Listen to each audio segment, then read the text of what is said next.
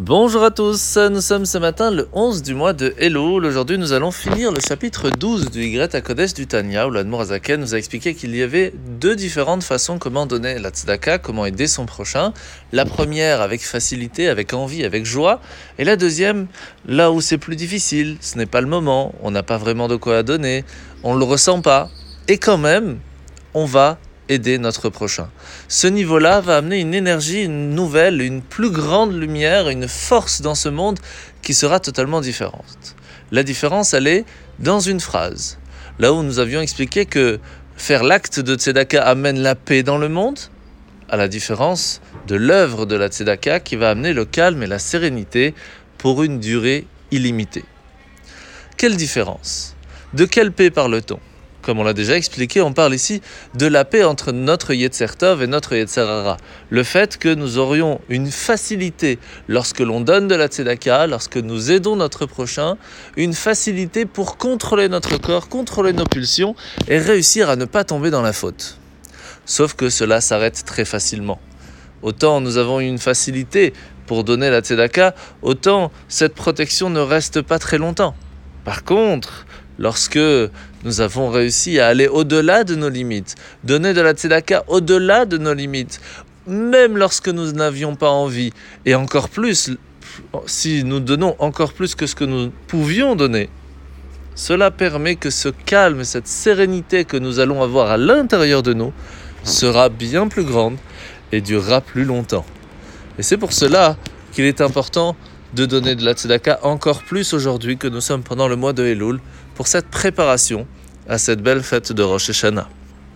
La mitzvah de ce matin, mitzvah positive numéro 166, c'est la mitzvah que le jour de Sukkot, le premier jour de Sukkot, il est important de se rappeler que c'est un jour de fête et donc de ne pas travailler. Mitzvah négative numéro 327, l'interdiction de travailler le premier jour de Sukkot. Mitzvah positive numéro 167, c'est la mitzvah de ne pas travailler le premier jour de Shmini Atzeret. Donc ça, ce sera le dernier jour de Sukkot avec Simchat Torah. Mitzvah négative numéro 328, l'interdiction de travailler pendant ces jours-là. Mitzvah négative numéro 199, 199, c'est l'interdiction de manger du chametz au moment où nous sommes en train de faire le korban Pessah.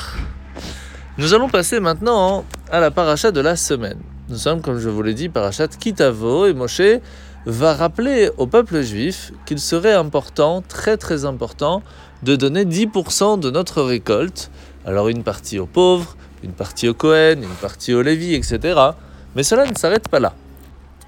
Ce que Hachem nous demande dans la paracha ce matin, c'est qu'il est important deux fois tous les sept ans, pendant la fête de Pessah, d'aller au temple et de bénir le peuple juif, bénir Dieu, et de rappeler à Hachem que nous avons tenu notre parole et que nous avons donné cette dîme. Nous avons donné cette partie, ce maaser, ces 10%, nous avons partagé notre récolte. Pourquoi est-il important de le rappeler par notre propre parole, de faire carrément un voyage spécifique pour cela.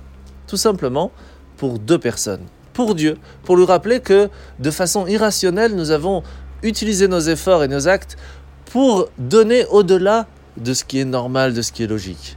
Et aussi pour nous-mêmes.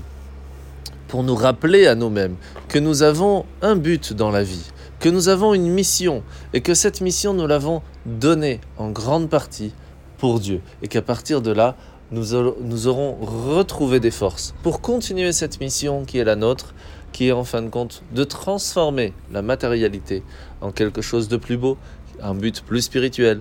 Et grâce à cette mitzvah de Maaser, nous réussirons. En vous souhaitant de passer une bonne journée et à demain.